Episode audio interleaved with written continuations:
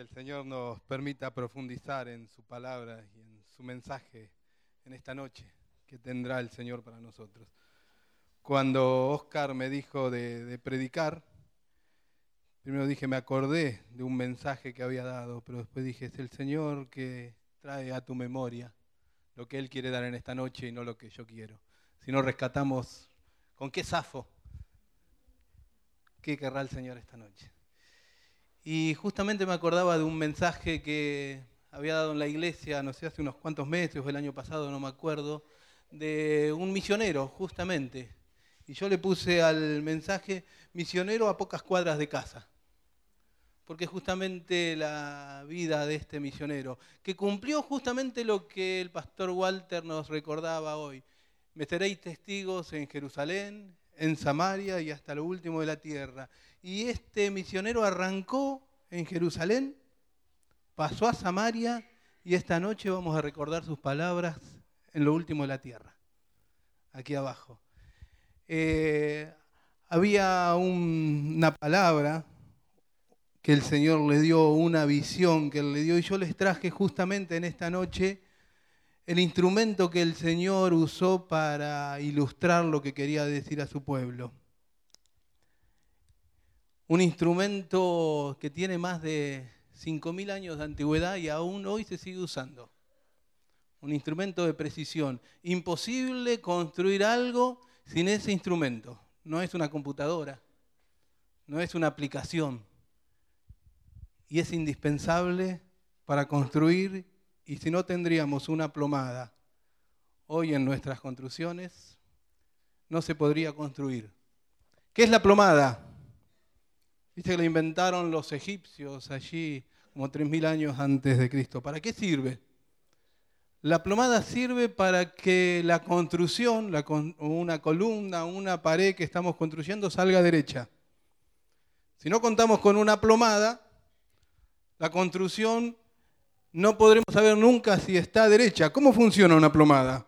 Una plomada utiliza la gravedad porque forma una vertical recta hacia el centro de la Tierra, hacia donde van todos los cuerpos atraídos, y produce una vertical recta, completamente recta. ¿Cómo la usaríamos? Yo la puedo poner contra la pared, contra esta pared, y puedo probar si esta pared está derecha.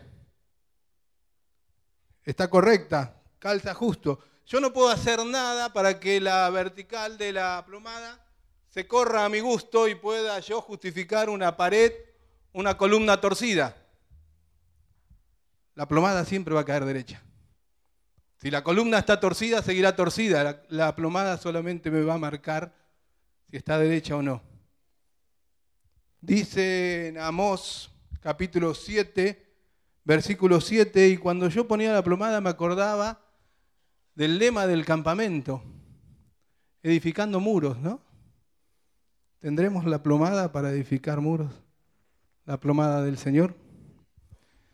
Yo la voy a dejar. Yo tuve mucho peso en preparar esta palabra porque tenía miedo en decir lo que tenía que decir y equivocarme o utilizar mi opinión o utilizar lo que yo creía y, el Señor, cada vez que yo tenía miedo de decir lo que decía, me recordaba la plomada. Me decía, yo voy a decir si es recto. Mi plomada va a marcar si es recto y no tu opinión. Y no lo que vos crees, no tu apreciación. Dice en Amós capítulo 7, versículo 7, me enseñó así, he aquí el Señor estaba sobre un muro hecho a plomo con la plomada. Y en su mano una plomada de albañil, igual que esta, una plomada de albañil. Miren los años que tiene. Jehová entonces me dijo, ¿qué ves? Y dije, una plomada de albañil. Y el Señor dijo, he aquí, yo pongo plomada de albañil en medio de mi pueblo Israel. No lo toleraré más. El Señor tiene su plomada y el Señor marca lo que está recto delante del Señor. Podremos creer que llevamos una vida recta, puedo creer que mi vida es recta, pero hasta que el Señor no pone su plomada, yo puedo estar engañándome a mí mismo. Puedo ponerme a discutir que esa columna está derecha o está torcida, y vos podés opinar está derecha, yo puedo decir está torcida, pero hasta que no pongamos la plomada, no vamos a saber si está derecha. El Señor quiere construir, quiere reconstruir las vidas. Acérquense a mí y serán reconstruidos, dice Isaías. ¿Saben qué hacen los albañiles modernos hoy? Decoran con Durlock, decoran con plástico, decoran con madera, que queda precioso, queda hermoso. Hasta con luces LED le ponen piso plástico, piedrita, pero atrás quizás está todo torcido. Podemos construir unas vidas que a la vista de todos parecen lindas y decoradas, pero si tu vida no es recta delante del Señor, no sigas construyendo, porque se va a caer. Dice el Salmo 19, versículo 8, los mandamientos del Señor son rectos. Los mandamientos del Señor son rectos. Traen alegría al corazón. Los mandatos del Señor son claros. Dan buena percepción para vivir. La, reverencia del Señor es pura. Permanece para siempre. Las leyes del Señor son verdad. Cada una de ellas imparcial. Los mandamientos del Señor son rectos. No se acomodan. No se acomodan a lo que la sociedad quiere hoy. Hay teologías que desconocen el Antiguo Testamento porque dicen que el Señor en el Antiguo Testamento era muy duro, castigaba, que ahora el Señor en el Nuevo Testamento se ha ayornado, se ha abuenado, ahora es bueno, que la ley del Señor del Antiguo Testamento no es la misma de ahora, o sea que están diciendo que la plomada del Señor se torció, la plomada cae recta siempre. Los juicios del Señor son rectos. Salió un libro hace poco de la Iglesia Católica, un libro que describía las comunidades, los grupos gay que hay dentro de la iglesia, pero no para denunciarlos, sino para tratar de incluirlo, para tratar de declararlo, para que se acepte, para que se reconozca y la sociedad pueda decir, tenemos sacerdotes que son inclusivos. ¿Saben cómo se llama el libro? Lo pueden buscar en las librerías, hace muy pocos meses salió Sodoma. A la Sodoma del Antiguo Testamento Dios envió fuego. A esta Sodoma están tratando de acomodarla, de acomodar la plomada. ¿Cuántas iglesias tratando de acomodarse a la sociedad? Decorando para que parezca lindo. Pero estará torcida que el Señor traiga la plomada ¿Quién dijo esto? Lo dijo Amós. Yo preparé un par de placas. ¿Quién era Amós? Amós es de los profetas menores. Sofi me va a ayudar con las placas. De los profetas menores. Amós era de el reino de Judá, pero el Señor lo manda a predicar al reino de Israel, a la otra punta. Raro, siendo de Judá. Amós y Oseas predican en Israel. Isaías y Miqueas predican en Judá. ¿Vamos con otra? Ahí tenemos dividido el reino. Amós y Oseas en Israel, Isaías y Miqueas en Judá. Pero Amós era de Judá, ahí cerquita, a unos 15 kilómetros de Samaria, de un pueblo llamado Tecoa. ¿Vamos con otra?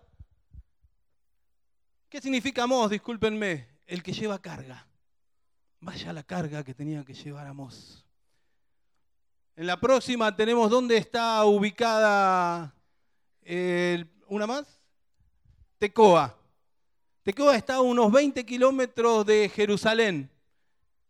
Es un páramo de desierto donde no crece casi nada, donde no hay árboles, donde el pasto es seco, feo. Dicen que aún hoy Sigue siendo un páramo cerca del Mar Muerto donde ni los turistas se acercan. No tiene turismo, no tiene cosechas, no tiene buenos pastos. Amós era un pastor, vamos una para atrás, Sofi, un pastor de ovejas que el Señor lo llama cuando estaba pastoreando las ovejas, dice la Biblia. Me llamó cuando estaba pastoreando las ovejas. También era un recolector de higos silvestres, unos higos que comían los animales y que también comían la gente pobre de Tecoa, de ese lugar tan abandonado. También dice que era boyero, un boyero, el que conduce bueyes, el que lleva a los bueyes cuando están arando cuando están trillando. Y en el capítulo 7 dice que Jehová lo saca del rebaño y lo manda a profetizar. ¿A dónde lo manda a profetizar? A Samaria, a Betel, a la gran iglesia de Betel, a donde la moda de esos tiempos se comenzaba a poner, valga la redundancia, de moda, donde estaba todo lo mejor, donde estaba toda la riqueza, donde estaba el gran templo, donde iban casi todas las congregaciones ahí a Betel, ahí lo llama el Señor a profetizar. Amós no es un profeta de las escuelas de profetas. En ese tiempo estaba la escuela de Eliseo, la escuela de Elías, pero el Señor elige a Amós, un pastor, un pastor del medio del campo, a ir a predicar a la gran ciudad.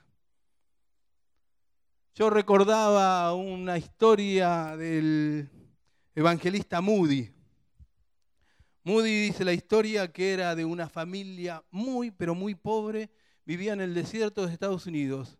El séptimo hijo, el sexto hijo de un matrimonio que vivía eh, en el desierto, su padre muere y su mamá tiene a su hermano un mes después de que falleció el padre. El alcohol lo llevó a la muerte a su padre y su séptimo hermano nace un mes después de que su mamá queda viuda. Así que tuvo que salir a trabajar él, salir a trabajar la madre, los hermanos para poder mantenerse. Cuentan una de sus anécdotas que un día a la tarde, llegando después de trabajar, estaba muy, pero muy enojado y le dijo a la madre que no quería ir a trabajar más porque aquel explotador que lo tenía como empleado le daba de sueldo solamente un plato de avena y dos vasos de leche por día como sueldo. La madre lo retó y lo mandó a trabajar de vuelta, porque por lo menos tenía comida por lo menos tenía comida.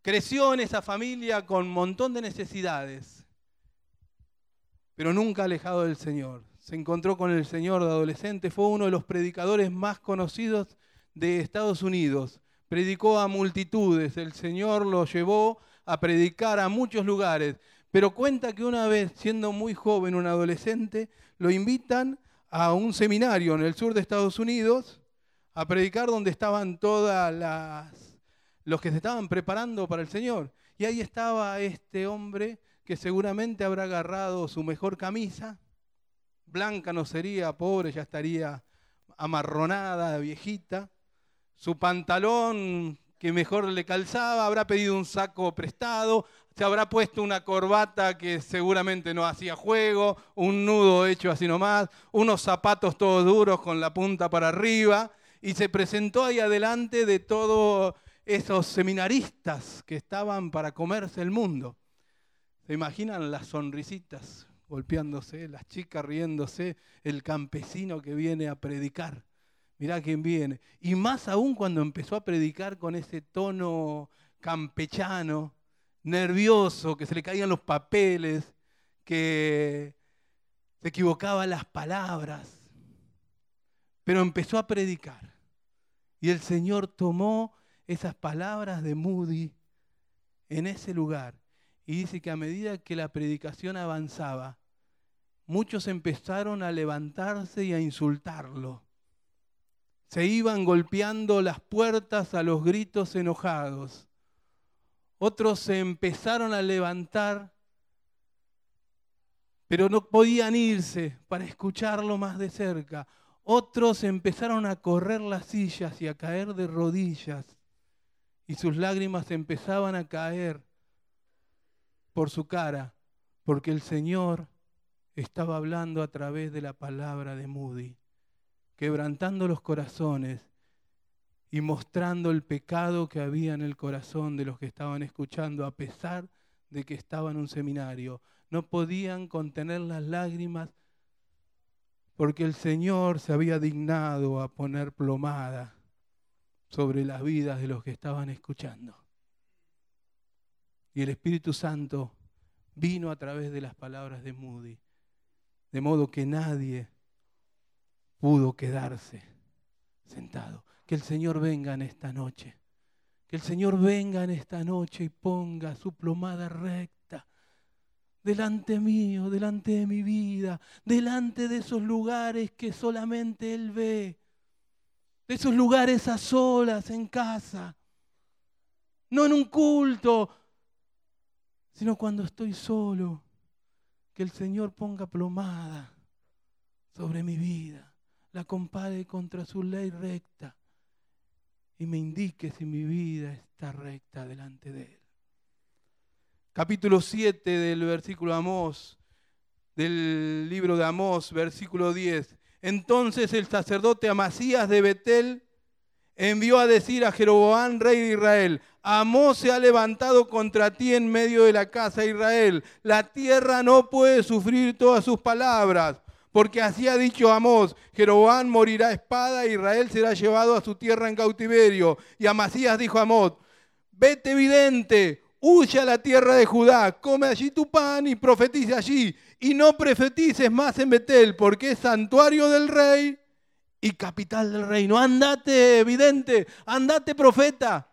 Predica en otra parte, no prediques ese mensaje, porque él le traía el mensaje de juicio a esa iglesia y a Macías, después de ser elegido, anda vos, Macías, habla con ese loco que está hablando ahí en la plaza.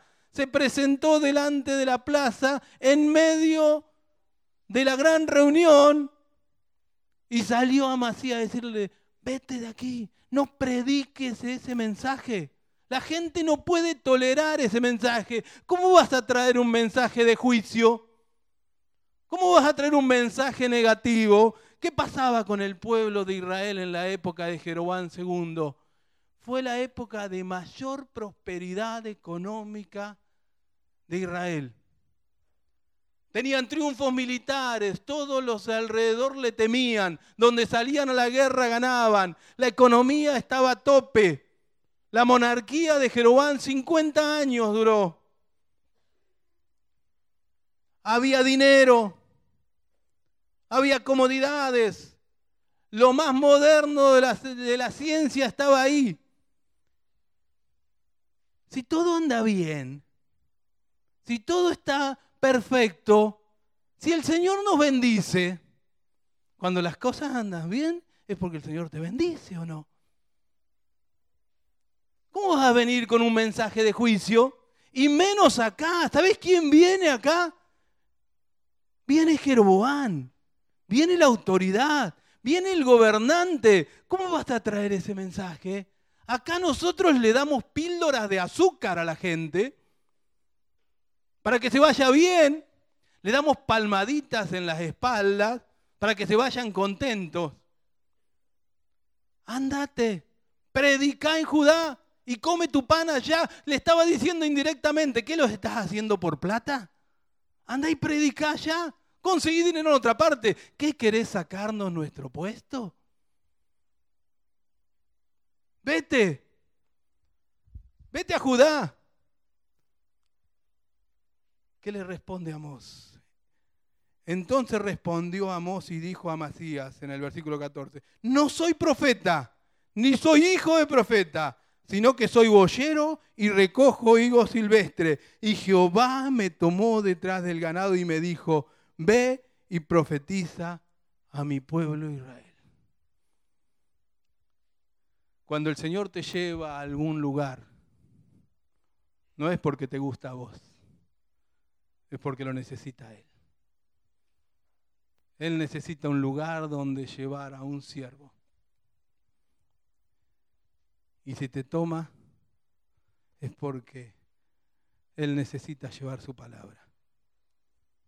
El libro de Amós es un libro de juicio, de juicio. Nueve capítulos, nueve capítulos tiene Amós. Son los nueve capítulos de juicio.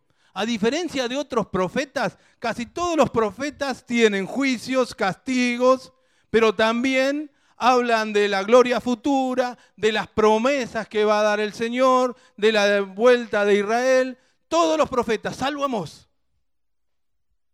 Amós son nueve capítulos de juicio, todos, del primer versículo al último, salvo tres versículos en el último capítulo. En el versículo 11 del capítulo 9, una promesa. Un libro de juicio, hablando de lo que el Señor haría. Hablando de que no se puede jugar con el Señor. Que el Señor es serio. Que hay que tomarlo en serio al Señor. Una denuncia contra la frivolidad del tiempo que estaba pasando la iglesia y el pueblo de Israel. Yo me anoté acá qué significa frivolidad. Frivolidad, según el diccionario, tendencia a la superficialidad a la hora de abordar la vida, preocupándose solamente por lo que pasa a nivel individual y sin comprometerse.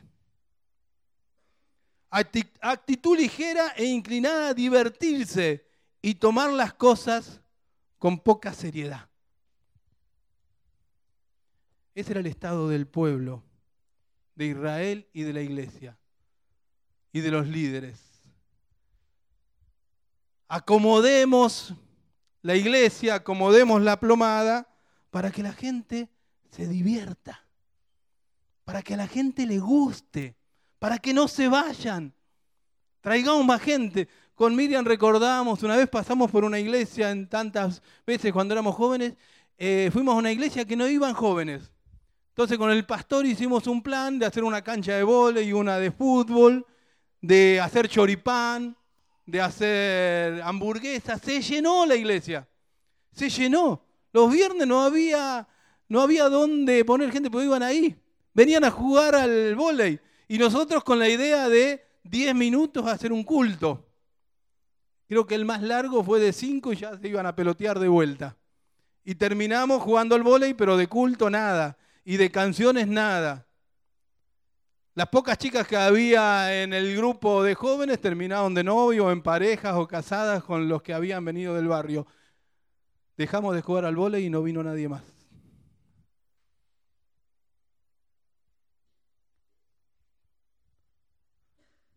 ¿Qué te motiva a venir a la iglesia? ¿Qué te motiva? ¿Qué te convoca? ¿Qué nos convoca a la iglesia? Daniel hablaba de Pampa de los Guanacos, Pampa del Indio, tantos lugares. ¿Iremos?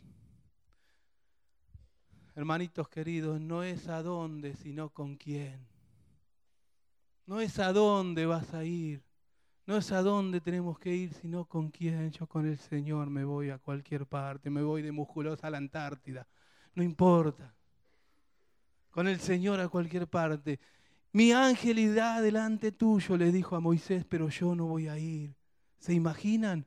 Un ángel defendiéndote en todo de los enemigos, prosperándote, dándote todo lo que necesitas. Iba delante del pueblo de Israel y Moisés dijo, si tú, Señor, no vienes, nosotros no nos movemos. ¿A qué vienes a la iglesia? Está calentito. ¿Saben que hay gente que entra a la iglesia porque está calentito y hay calefacción? Y algunos dan café. Escuchaba el otro día una iglesia muy grande que tiene 10.000 chicos en la hora feliz y lo que más exaltaban y, propaganda hacían, porque los chicos venían, porque se gastaban 6 mil dólares, 6 mil dólares por sábado en paletas de helado. Y los chicos iban a venir y venían por las paletas de helado. ¿Qué te motiva a venir?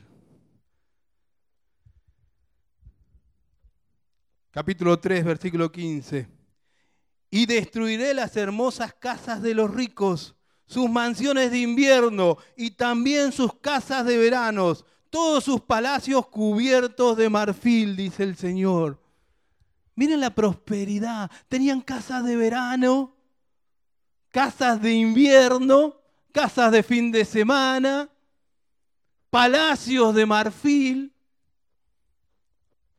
Qué bueno que es el Señor con nosotros. Miren qué prosperidad nos da. Si el Señor prospera, es porque estaremos haciendo las cosas bien. Porque el Señor prosperaba, el Señor daba, el Señor estaba, pero el pecado era rampante. Capítulo 6, versículo 4. Qué terrible será para ustedes que se dejan caer en camas de marfil. Están a sus anchas en sus sillones Qué linda iglesia, yo quiero ir a esa iglesia. A sus anchas en sus sillones, aire acondicionado. ¿Puedes poner una placa para adelante? Eso era Tecoa. Miren lo que era Tecoa. ¿Alcanzan a ver? Ese desierto, eso es Tecoa hoy. Hoy, con toda la humanidad. Ni casas hay. ¿Seguimos? Uno más. Uno más. Yo no quise meterme a dar opinión propia, pero quise ponerme a navegar en YouTube sobre los tipos de iglesia que hay y salí espantado. Y no quise tomar oposición tampoco, porque no es mi idea tomar una posición o dar una opinión de este u otro culto. El que va a definir y decidir, y el Señor me traía paz cuando yo hablaba, recordándome la plomada. Él pondrá plomada.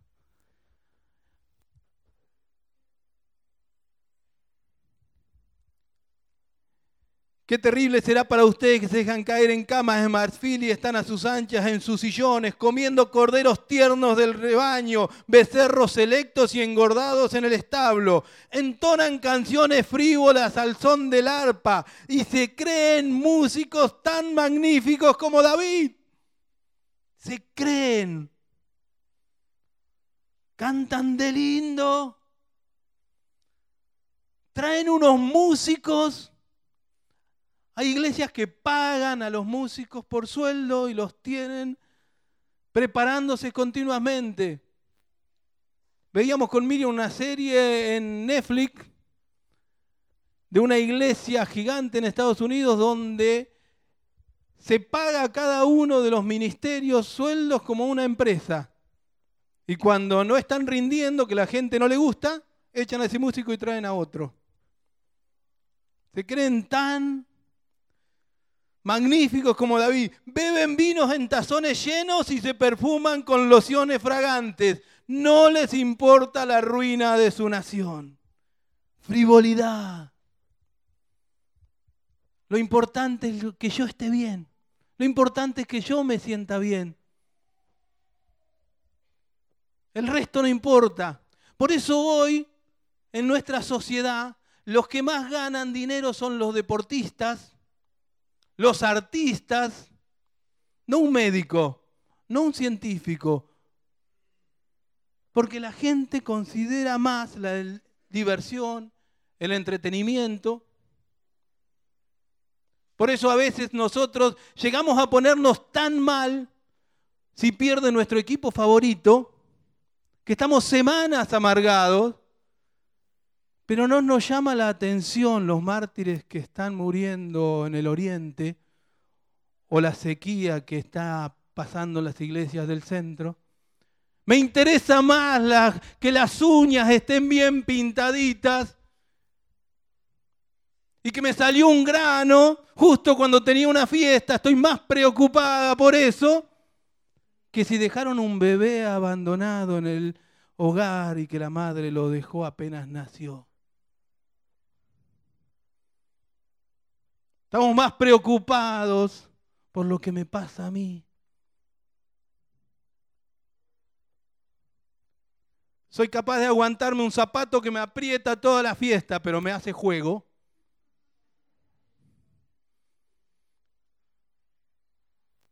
El verse bien. Los varones somos capaces de ir a jugar con un principio de apéndices o una neumonía al fútbol, no importa. Pero si tengo que ir el sábado a la iglesia, ¿sabes que tengo un poquito de tos?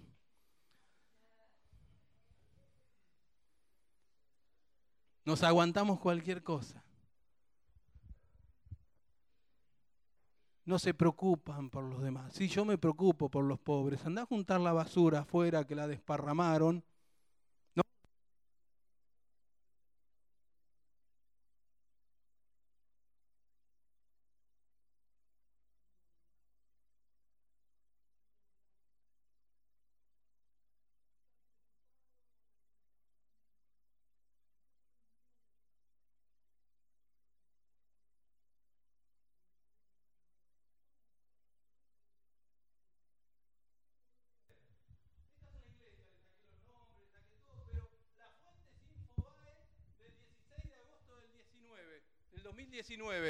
Miren esta iglesia.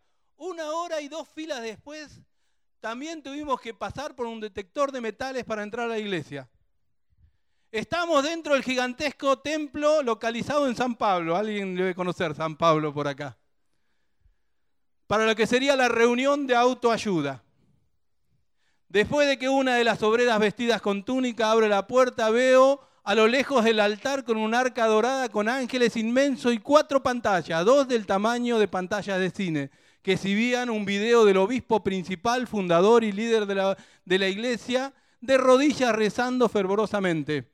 El templo está a media luz, apenas iluminado por las doce réplicas del menorat judaico de 5 metros de altura y 300 kilos de peso, pegados a las paredes. Cuando todas las mujeres se acomodan, el video se detiene, las 10.000 lámparas de LED pegadas al techo de la nave principal se encienden y el sacerdote principal aparece en personas para conducir la noche. Este templo tiene capacidad para 10.000 personas. No lo anoté yo. Infobae este año. Yo no voy a juzgar si es bueno, no es mi función. El Señor pondrá plomada. Si los asientos son duros, ¿vas a venir a la iglesia? Si hace frío y no hay calefacción, ¿vas a venir a la iglesia? Si los hermanos son pesados, somos jóvenes, ¿por qué un sábado a la reunión? Son cuatro gatos nada más ahí. Yo quiero ir a otra parte. ¿A qué parte? No sé.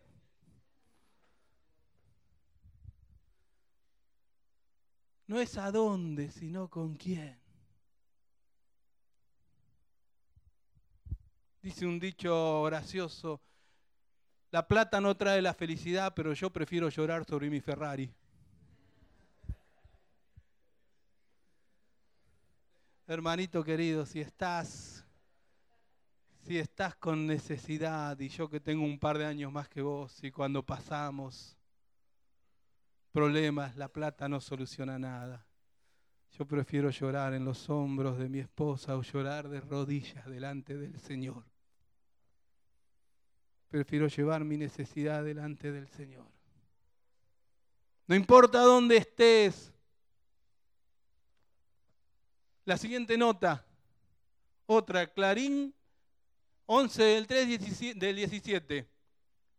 Hace media hora el pastor disfrazado de chapulín colorado, su esposa Ceci era la, chilindrina, junto a un espacio simil Starbucks. Barra, ingredientes, sillas coloridas. Dos voluntarios reparten el material del día. Incluye una invitación para ver Angry Beer en pantalla gigante. Es una iglesia, ¿eh? con pochoclos y algodón de azúcar. Cuando sube al escenario, el pastor tiene un mensaje que es más un género de stand-up que un sermón. La iglesia era un lugar donde los chicos se aburrían, dice el pastor. Y nadie entendía el mensaje.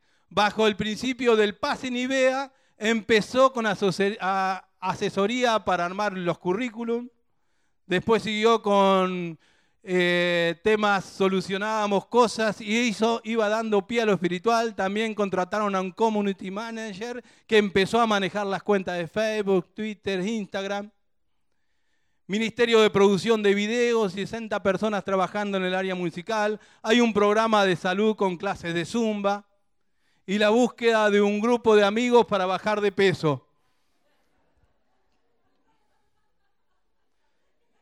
Vamos. Vamos, por lo menos bajar de peso, vamos a bajar de peso. Hay iglesias de punk, iglesias de rockeros, iglesias para los que no quieren ir a la iglesia.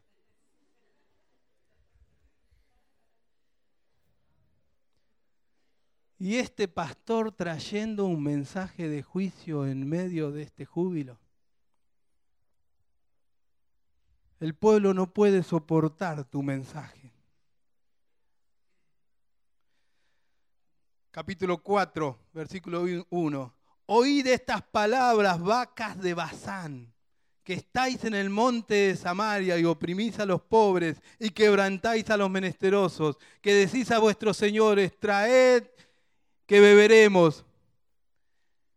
Estas palabras le dice Amós a las señoras.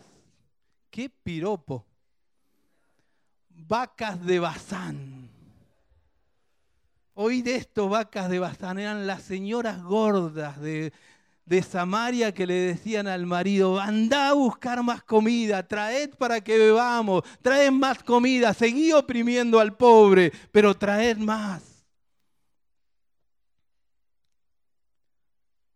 Porque yo sé de vuestras muchas rebeliones y de vuestros grandes pecados. Sé que afligís al justo y recibís cohecho, y en los tribunales haced perder, perder la causa a los pobres. ¿Cuánto soportamos a veces porque las ofrendas son buenas? Dice que en Israel Jeroboam primero, no Jeroboam II, había puesto un becerro de oro en Dan y otro becerro de oro en Betel, con la idea de que la gente no vaya más a Jerusalén, que podían adorar ahí. ¿Para qué? Para que las ofrendas se queden en Samaria, en Israel, y no vayan a Jerusalén. Lo que le importaba eran los becerros. ¿Y saben cómo se llamaba el becerro? Él, el Dios Él.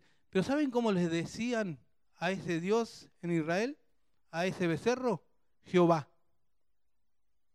Confundían el Jehová, el Dios de toda la creación, con una estatua, con la idea de que todo es igual. Todo es igual. Mete cualquier cosa en la iglesia. Después se confunde entre todo, sincretismo, todas las religiones mezcladas, todo mezclado, no importa.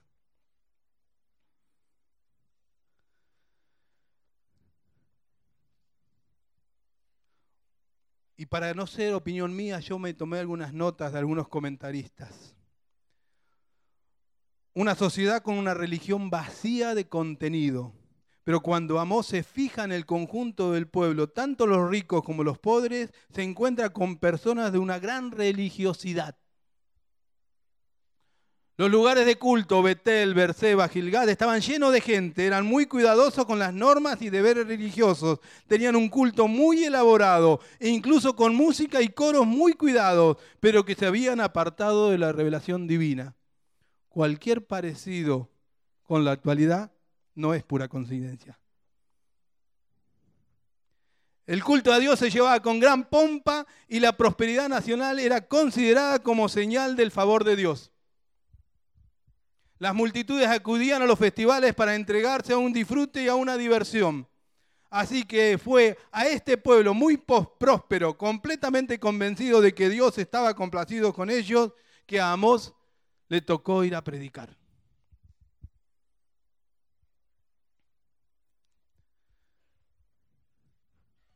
¿Qué te convoca a la iglesia? ¿Qué te convoca? ¿Qué te trae? ¿Qué culto queremos, hermano? ¿Puede ser ese culto? Sí. ¿Puede ser esta forma? Sí. Pero las formas no es lo importante. Lo importante es que esté el Señor. Lo importante es que esté la presencia del Señor. Lo importante es el Señor. No es lo que pasa alrededor, sino lo que pasa en el corazón. Lo que está pasando en tu corazón. Dice el Señor en Amós 5, 21 y 23, aborrecí, abominé vuestras solemnidades y no me complaceré en vuestras asambleas. Aborrecí ese tipo de culto. No me voy a complacer. A capela, pero con la presencia del Señor. Sin instrumentos, pero con el Señor presente con una señora que desafina y se equivoca en la letra, pero con presencia del Señor. No me importa esos cultos profesionales. Puede venir Pavarotti, puede venir los tres tenores, pueden tener la mejor música, los mejores instrumentos. Pero si el Señor no está, va a ser una reunión muy linda. Puedo traer al mejor orador para que predique de la mejor forma pero el Espíritu Santo no va a estar.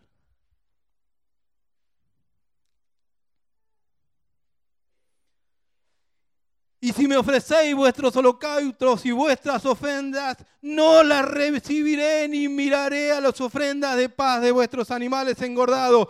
Quita de mí la multitud de tus cantares. Se creen músicos tan excelentes como David.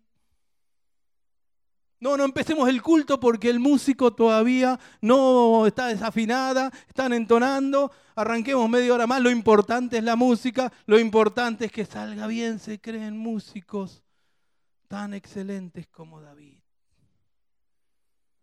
Quita de mí la multitud de tus cantares, pues no escucharé las salmodias de tus instrumentos. Era un culto dedicado a la autosatisfacción sustentado con profesionales de la religión que amaban más su posición que la palabra de Dios.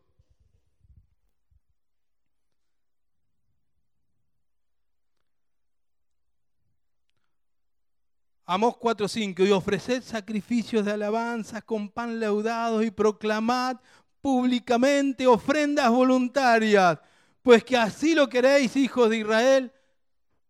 Hasta las ofrendas mostraban lo que dio el hermano. Un aplauso para el hermano. Miren lo que ofrendó. Y ofrecer sacrificios de alabanza con pan leudado, con pan que ya está. Nos resulta conocidas estas cosas. Amós no solo está describiendo la condición espiritual del pueblo de Dios en sus tiempos, sino también el camino que desde hace mucho tiempo ha escogido la llamada cristiandad.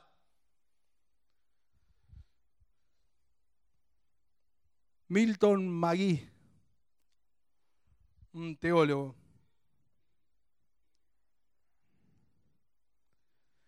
El camino por el cual con gran tristeza lo digo, están caminando muchos evangélicos en el día de hoy, una religión propia o inventada de su propio corazón. Me hace recordar las actitudes de muchas personas de nuestros días. Han inventado su propia religión con los elementos que más les gustan y según el de entender de su razón. Pero en muchos casos de lo que se trata realmente de justificar el vivir como quieren y a su vez tener cierta tranquilidad espiritual. Es también una excusa para no enfrentarse a, lo, que lo que de verdad dice la palabra de Dios. Ir a Betel, prevaricat, aumentando en Gilgal las rebeliones, traer sus ofrendas cada mañana, sus sacrificios, ofrecer diezmos cada tres días, ofrecer sacrificios de alabanza con pan leudado, proclamad, publicad ofrendas voluntarias, id a Betel. Si quieren ir, quieren ir. No es a dónde, no es a dónde voy sino con quién. Recuerdo una palabra cuando empezamos en Espeleta. Decía, no hagan nada para que la gente se vaya. No hagan nada para que se vayan, no los traten mal, salúdenlo, no hagan nada para que se vayan. Pero también en un juego de palabras, tampoco hagan nada para que se queden. No hagan nada para que se vayan, pero tampoco hagan nada para que se queden. ¿Qué puedo hacer yo para que te quedes? ¿Qué puedo hacer? ¿Choripán y hamburguesa? ¿Voley? No está mal, pero no es lo que nos motiva. No se van a quedar por lo que hago yo.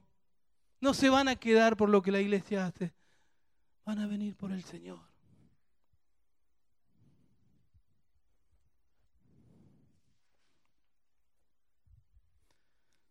Desprecian la autoridad y el derecho. Las normas públicas de moralidad estaban en decadencia. El adulterio y la fornicación estaban justificados. Las transgresiones y el engaño estaban toleradas. Amós, versículo capítulo 2, 7. Y el hijo y su padre se llegan a la misma joven proclamando, profanando mi santo nombre.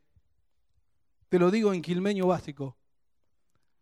La corista no puede andar con el tecladista mientras también sale con el de la batería. Y encima es casada. ¿Exagero?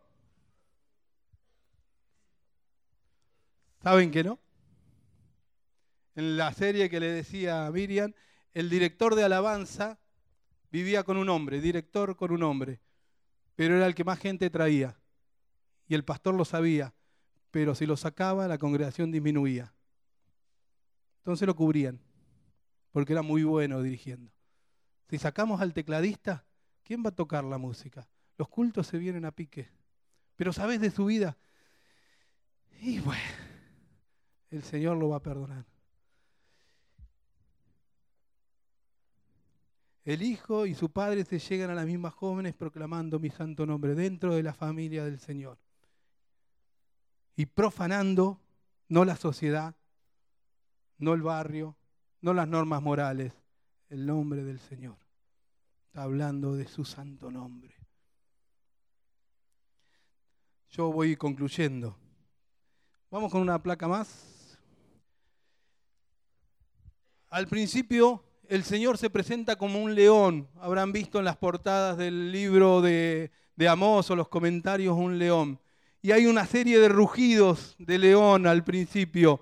Ocho rugidos que el Señor manda condenación a todas las naciones que están cerca. Y uno puede ver en el mapa, cuando habla, el Señor dice, y por tres pecados y por uno más no perdonaré la traición de Damasco, y por un pecado y uno más no perdonaré la traición de Gaza y de Tiro y Edón. Y cuando uno ve en el mapa, es muy gráfica la, la profecía. Va marcando todos los lugares cercanos a Israel. Y podríamos escuchar cuando dice, por tres pecados no perdonaré a Damasco, y todos dirían, amén, esos transgresores, esos idólatras, esos pecadores, no perdonaré a los satanistas, amén, Señor, trae tu justicia, no perdonaré a, la sexta tanto, amén, sí, Señor, amén, pero cada vez los amén se van escuchando más bajo, porque a medida que va bajando, dice, y no perdonaré a Judá, y tampoco perdonaré a Israel. El juicio va llegando a todos los transgresores, pero tampoco se salva a Israel. ¿Una más? Eso es Samaria hoy. Así quedó Samaria hoy. No quedó roca sobre roca. Una más. Hay tres visiones que las voy a pasar rápido. Una la de la plomada que le dije. Después hay una visión de la canasta de frutos de verano. Me mostró una canasta de frutos de verano muy linda, lustradita, precioso, unos frutos que daban gusto. Pero si tiene frutos, si tenemos frutos, ¿cómo alguien puede decir que el Señor nos bendice? una canasta de frutos de verano, dice una versión. Otra dice una canasta con frutos ya maduros y otra versión dice con frutos podridos. Pueden estar muy lindos los frutos, pero si hay uno podrido, la canasta se va a pudrir. Podemos discutir de mucho fruto, pero si hay frutos podridos. Algo huele mal en Dinamarca, la frase famosa de Hamlet. Está todo muy lindo. El gobierno está perfecto, pero algo huele mal. Algo huele a podrido, dice la versión de Hamlet. Hay otra visión de los capiteles. Y dice, vi al Señor que estaba sobre el altar y dijo, derriba el capitel y estremezcanse las puertas. Si las columnas y los capiteles que tienen que sostener eso no están rectos, no están firmes, todo se va a caer. Todo se va a caer. ¿Qué te motiva? ¿Qué te motiva? Amos 5:4. Buscadme y viviréis. Buscadme y viviréis. Búscalo a Él. Búscalo a Él. Hace poco fuimos a una reunión de la iglesia, yo llevé a mis chicas a la iglesia. Cuando abrí la puerta estaban los jóvenes, no más de 20, 15, un frío y encima la calefacción en la iglesia no andaba. Y antes pasamos por una iglesia que tenía un festival lleno de autos, lleno de gente ahí. Ellas se quedaron ahí, vinieron felices de ese culto. Vinieron contentas y hablando del culto que habían pasado. Eso no contenía las lágrimas de decir, Señor, gracias porque te buscan. Gracias porque te buscan. ¿Quieres ir por paletitas de helado? ¿O quieres ir por el Señor? Hay de los que desean el día del Señor, dice el capítulo 5, 18. ¿Para qué queréis el día de Jehová? Será tiniebla sino luz como el que huye delante de un león y se encuentra con el oso, como si entrara a casa y apoya su mano en la pared y lo muerde una culebra. ¿Para qué quieren el día del Señor? Va a ser tiniebla, sino luz. Oscuridad que no tiene límite, dice. Se escapan del león, se escapan del oso y cuando creo que estoy adentro de casa seguro, la serpiente estaba en la pared. La serpiente estaba en casa.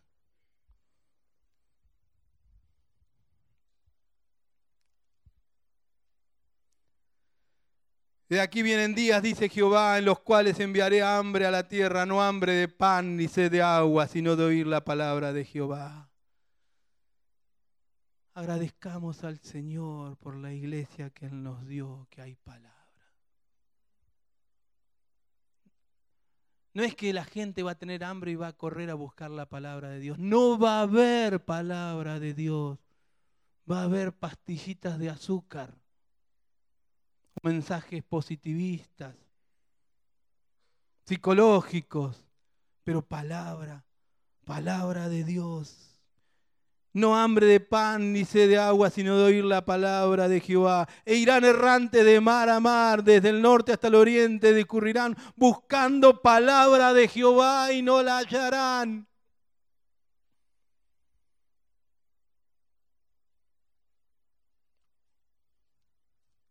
Que el Señor tenga misericordia de nosotros y nos siga dando palabra. ¿Quieren pasar los músicos? ¿A dónde quieres ir? ¿A 15 kilómetros de casa? ¿Querés ir a la gran iglesia? ¿Querés entretenerte? No estamos diciendo que no. Busca al Señor a donde vayas. Busca al Señor y vivirás. Si tenés la idea de ir a las misiones creyéndote que vas a ser protagonista de grandes multitudes, el gran músico, el gran predicador. Déjame decirte que en nuestra iglesia, lo dice siempre el pastor de Santa Fe, no hay protagonistas.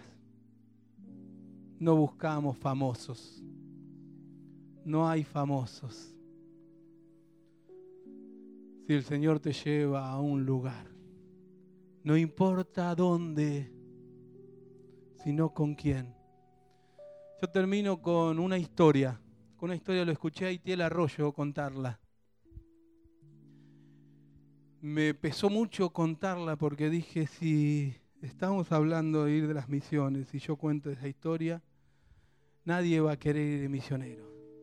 Te repito, no es a dónde, sino con quién. No importa dónde, sino estar cerca del Señor. En el año, vamos para adelante, en el año 1950, yo lo saqué de la voz de los mártires en Corea. En Corea es uno de los países más, Corea del Norte, más peligrosos para el Evangelio. En 1950 el gobierno saca un titular en los diarios que dice así, hemos erradicado de una vez y para siempre la secta del cristianismo en Corea. Y narraban la historia del pastor Kim, del pastor Kim que no tenía la iglesia esa que les mostré, el pastor King con 27 miembros se reunía en las cantarillas, en las cloacas, escondidos del ejército, con una sola Biblia que la cuidaban como el tesoro más grande que tenían. Se la memorizaban para esconderla o si la perdían tener memorizada. Con el agua hasta los tobillos escondidos y alumbrados con una vela las ratas caminando por los costados, pero desesperados por leer la palabra del Señor. Dice que estaban construyendo una carretera donde ellos estaban reunidos y las máquinas rompen una de las cantarillas y ven al pastor King con sus ovejas reunidos y los denuncian al ejército. Prontamente llegó el ejército los sacan a todos a punta de pistola, los forman a todos, traen al pueblo unas 3.000 personas y los ponen a ellos adelante y tiran la Biblia al piso y les gritan y les exigen que nieguen a Jesús o los matarían a todos. Negad a Jesús. No lo haremos. No lo haremos. Negad a Jesús. No lo haremos. con toda la fuerza del Señor se plantaron y dijeron, no, porque es lo mejor que tengo en mi vida. No me importa la pintura de uña, no me importa el físico, no me importan los estudios, no me importa lo buena que soy en la escuela, lo bueno que soy en los deportes. Lo que me importa, lo más importante en la vida es Jesús. Negad a Jesús, escupid sobre la Biblia. Y tomaron a sus hijos y los separaron del grupo de ellos. Y pusieron una soga sobre sus cuellos. Y tiraron la Biblia al lado de los hijos. Escupid sobre la Biblia o la soga se va a estirar sobre su cuello. Dice que ellos se acercaron a donde estaba la Biblia, la miraron y pasaron de largo y fueron a donde estaban sus hijos con la soga en el cuello y le dieron un beso. Lo tomaron y le dijeron, no se preocupen, hijos míos, en pocos minutos estaremos juntos allá en el cielo. Y la soga se estiró sobre los niños ese día. No le estoy contando una historia de fantasía, la pueden buscar en la voz de los mártires.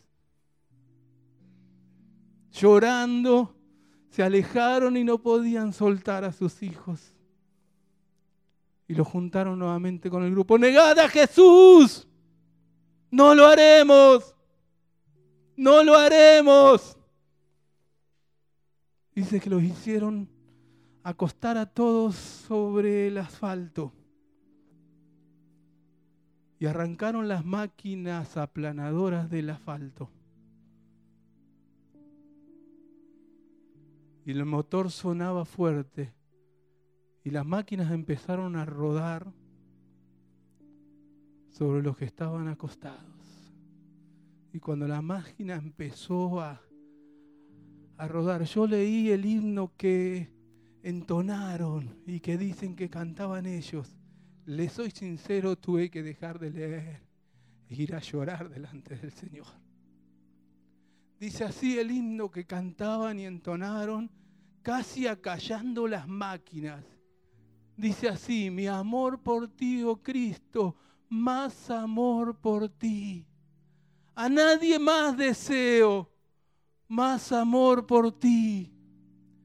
Que el dolor cumpla su cometido, más amor por ti. Entonces mi último aliento, tu alabanza susurrará. Esta llena será el llanto de despedida que mi corazón elevará. Más amor por ti, Cristo. Y las máquinas empezaron a rodar, aplastando a los primeros y ellos empezaron a cantar. Más amor por ti, Cristo. Cállense, háganlos callar. Pero las voces de ellos cada vez cantaban más, más amor por ti, Cristo. Mientras el ruido de los huesos cuando las máquinas avanzaban, más amor. Y seguramente el cielo hizo silencio para escuchar la voz de estos siervos cantando al Señor. Cállense, quiero escuchar la alabanza. Espera un poco, pastor, ya estarás conmigo aquí en el cielo. Y las máquinas siguieron avanzando. Más amor por ti, Cristo. Más amor por ti, Cristo. Este será el llanto de despedida que mi corazón elevará. Hasta que el último hizo callar esa canción, pero en el cielo se despertó el coro de ángeles entonando la misma canción. Más amor por ti, Cristo. Más amor por ti. Las puertas del cielo se abrieron seguramente. Hijo mío, ¿quién entra en el gozo de tu Señor? ¿Qué te motiva a venir? ¿Qué te motiva? Dice la última placa. Yo se lo pasé en lenguaje actual. Lucas 14, 26. Si alguno de ustedes quiere ser mi discípulo, tendrá que amarme más que a su padre o a su madre, más que a su esposo o a sus hijos, más que a sus hermanos o hermanas. Ustedes no pueden seguirme a menos que me amen más que a su propia vida. Si ustedes no están dispuestos a morir en una cruz y a hacer lo que yo les diga, no pueden ser mis discípulos. Si amas a tu padre o a tu madre más que a mí, no eres digno de ser mío. Si amas a tu hijo o a tu hija más que a mí, no eres digno de ser mío. Si te niegas a tomar la cruz y a seguirme, no eres digno de ser mío. Yo soy tuyo, Señor. Yo soy tuyo, Señor. ¿Qué te mueve? ¿Qué te motiva?